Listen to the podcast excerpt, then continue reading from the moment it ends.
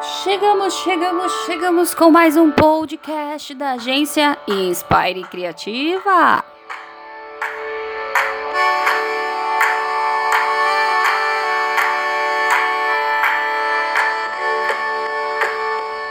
E hoje nós vamos falar de algo muito pedido. Na verdade, tem muita informação no mercado sobre isso, mas eu fiz questão de falar o lado negativo dela.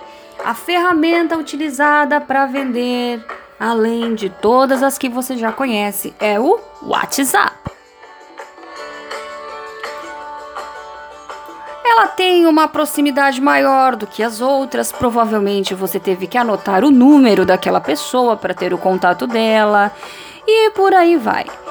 Uma ferramenta um tanto quanto limitada se nós formos falar de venda mesmo, de conversão, de monitorizar, de trazer o funil de vendas na essência. Mas não tem jeito, né? O pessoal inventa lá algumas situações e manda catálogo, manda 375 mil fotos, aqueles vídeos que ninguém assiste, e aí começa o perigo de você ser bloqueado, você ser excluído ou você perder um cliente potencial porque você se tornou o famoso chato de plantão. Então vamos lá, essa história que você prefere perder o amigo, mas não perder a piada ou perder a venda, não pode existir pra gente. Empreendedores que têm um mindset voltado para fortalecer a comunidade, os amigos, para trazer realmente uma solução para o mercado, não tem esse pensamento, ok? O que nós temos que entender é que eu vou utilizar as ferramentas, eu vou utilizar os canais de vendas da melhor forma possível. Então, olhando para o lado negativo do WhatsApp, é justamente esse. Você se torna, por causa da proximidade, inconveniente se você não souber utilizar de forma cordial o que você está fazendo. Como a gente sempre fala aqui na agência Inspire Criativa, você nunca deve bater na porta com a venda, bata na porta com a solução, bata na porta com o conteúdo e mostre o propósito real do posicionamento da sua empresa. O que, que a gente tem então incentivado para quem quer continuar vendendo? Muita gente me, me procura, né?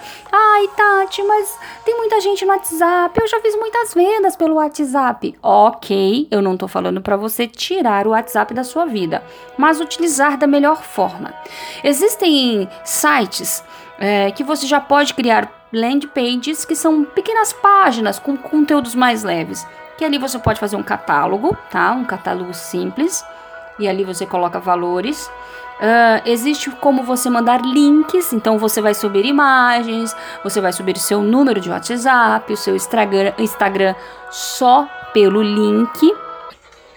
E também você pode convidar as pessoas para estar te seguindo. Você vai lá, manda uma imagem pequena com uma informação sobre uma notícia do dia e no final você coloca lá as suas redes para o pessoal te acompanhar. Não envie 375 fotos, milhões de catálogos. Dê bom dia, né? Vamos usar a educação. Eu já vi gente vendendo pelo WhatsApp que não dá nem bom dia. Gente, planejamento, calendário de planejamento é tudo na nossa vida se você vai usar redes. Então, você vai ter que delimitar qual é o dia que você vai usar o WhatsApp, qual é o dia que você vai usar outras redes, para quem, quem são essas pessoas. E outra, você tem que ser extremamente sincero. Pergunte se aquela pessoa quer continuar recebendo seus conteúdos. Não adianta você ficar batendo em ponta de faca. Você vai se machucar. Se a pessoa for sincera e falar assim: olha, muito obrigado, não quero receber mais, não envie. O máximo que você vai fazer é deixar seus contatos e seguir a vida, faz parte. Trabalhar com WhatsApp vai exigir de você muita delicadeza, sutileza e muita leveza.